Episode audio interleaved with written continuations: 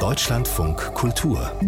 Studio 9 Interview Vorgestern hat Bundeskanzler Scholz im Bundestag der Ukraine Sicherheitszusagen für die Zeit nach dem Krieg in Aussicht gestellt. In den letzten Wochen standen ja die Diskussionen um Panzerlieferungen im Mittelpunkt und ein Kriegsende ist aktuell auch nicht in Sicht. Warum also bringt der Kanzler jetzt Sicherheit der Ukraine nach dem Krieg ins Gespräch? Das wollen wir einordnen im Gespräch mit Wilfried Jilge, Osteuropa-Historiker und Ukraine-Experte und jetzt am Telefon. Schönen guten Morgen. Guten Morgen, ich grüße Sie. Welche Sicherheitszusagen wären für die Ukraine denn notwendig? Zunächst einmal muss man sagen, dass der Bundeskanzler im Bundestag äh, die Sicherheitszusagen im Kontext erwähnt hat, dass die Bundesregierung die Ukraine weiter unterstützt. Und ähm, er sagte zugleich, dass Sicherheitszusagen voraussetzen, dass die Ukraine sich erst einmal selbst verteidigen kann. Das heißt, die Debatte, die, glaube ich, keine so große ist, sondern sie ist eine Konstante schon seit dem Beginn des Krieges, also sie ist nicht unbedingt eine jetzt ausgelöste Debatte, steht nicht im Widerspruch äh, dazu, dass man natürlich weiter die Ukraine militärisch unterstützt. Äh, denn äh, irgendetwas wie Verhandlungswillen auf der russischen Seite ist in keiner Weise erkennbar. Das zunächst einmal. Sicherheitszusagen, was die umfassen müssten, das wäre natürlich auf jeden Fall äh, die Zusage. Ähm, wahrscheinlich wird es darauf hinauslaufen, dass es die NATO-Staaten sind, dass die Ukraine eben auch nach einem wie auch immer aussehenden Waffenstillstand oder Friedensvereinbarung, ähm, äh, also das heißt nach dem Ende des Krieges weiter umfassend militärisch unterstützt wird da wir davon ausgehen müssen, dass sich die russische Föderation, dass sich ihre Herrschaftsstruktur nicht zwingend ändert. Es wird nicht zwingend zu substanziellen Veränderungen kommen.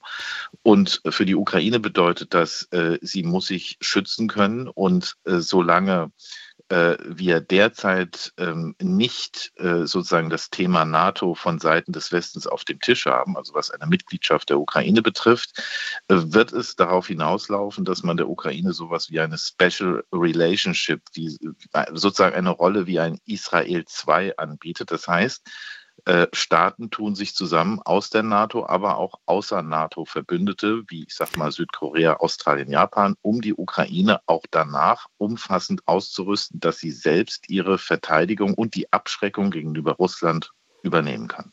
Gibt es eigentlich einen Unterschied zwischen Zusagen und Garantien? Weil es sind beide Worte so äh, gefallen. Ja, also es ist natürlich nirgends eine Definition äh, erläutert worden in dieser Debatte, was jetzt eine Zusage an sich ist. Aber ich würde es mal so sagen, eine Garantie enthält bereits einen Mechanismus, äh, ab, welchem, äh, ab welchem Punkt zum Beispiel auch weitere Sicherheitsgarantien greifen müssten. Also die Garantien, die zum Beispiel in dem äh, Security, Kiew Security Compact äh, unter Vorsitz des, äh, einer Gruppe unter Vorsitz des ehemaligen NATO-Generalsekretärs Rasmussen und des äh, Leiters der Präsidialadministration von Herrn Zelensky gemacht wurden. Es war also auch so ein Garantievorschlag. Die sehen zum Beispiel auch äh, direktes Eintreten der Sanktionen vor, sollte der Aggressor wieder seine Angriffe fortsetzen. Und da bedarf es eben bestimmter Mechanismen, äh, wann eine solche Situation festzustellen ist, damit keine Zeit verloren wird. Darüber hinaus heißt Garantie, dass die Ukraine zum Beispiel sich darauf verlassen kann, dass ihre Armee regelmäßig äh, von ihren Partnern trainiert wird und auch sich darauf verlassen kann, und das wäre eben auch eine Garantie, dass sich eben die Partner verpflichten in bilateralen Verträgen. Das ist also immer etwas, was ähm, stärker untermauert ist, unterfüttert ist. Äh, zum Beispiel die Ukraine ähm, im Bereich mit Kampfpanzer und Abwehr, äh, Luftabwehr ähm, äh, in einem bestimmten Umfang ausreichend auszustatten. Sie haben ja gesagt, das ist eine permanente Diskussion, aber ist es eigentlich aktuell sinnvoll, ausführlich darüber zu diskutieren, wie die Ukraine nach dem Krieg oder vielleicht auch nach einem Waffenstillstand, wenn er denn kommen sollte, geschützt werden kann? Verhandlungen, Sie haben es selber gesagt, sind ja aktuell in weiter Ferne. Also was nicht impliziert werden darf, ist, dass sozusagen, und das war ja äh, dieser Artikel im Wall Street Journal, ähm, der allerdings von der Bundesregierung bereits teilweise dementiert wurde, äh, dass es eine Tendenz gibt, zum Beispiel beim Treffen Zelenskis mit Scholz und Macron in Paris, der Ukraine zu sagen, also wir sagen euch zu, ihr kriegt jetzt hier ganz tolle Sicherheitsgarantien. Dafür verlangen wir von euch aber so schnell wie möglich in Verhandlungen zu gehen. Ich glaube in der Tat, dass das nicht zutreffend ist. Ähm, das passt auch einfach nicht zu dem, was die Bundesregierung und ihre Partner gerade beschlossen haben und machen.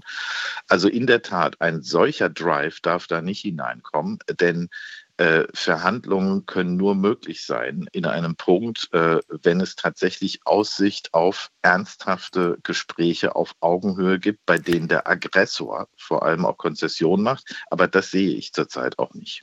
Nun hat die Ukraine bekanntlich schlechte Erfahrungen mit Sicherheitsgarantien gemacht. Wir erinnern uns, das Land hat 1994 im Budapester Memorandum vereinbart, seine Atomwaffen abzugeben und dafür im Gegenzug Sicherheitsgarantien zugesagt bekommen. Die sind aber bei dem Angriff auf den Donbass, äh, seit dem Angriff auf den Donbass 2014 Makulatur.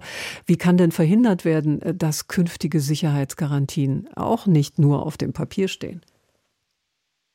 Das kann nur so verhindert werden, indem es äh, klare Absprachen gibt, äh, die eben, wie auch in diesem Vorschlag von Rasmussen und Jarmak, abgesichert werden durch bilaterale Verträge, an die sich auch die Partner der Ukraine gebunden fühlen. Was zurzeit natürlich nicht möglich ist und es erscheint mir unter dem Regime Putin auch nicht möglich zu sein, dass es tatsächlich ein, einen Mechanismus nochmal geben kann, in dem Russland einbezogen ist. Russland hat alle möglichen Mechanismen, von denen es ja will, dass sie dann auch im UN-Sicherheitsrat angesiedelt äh, werden sollen.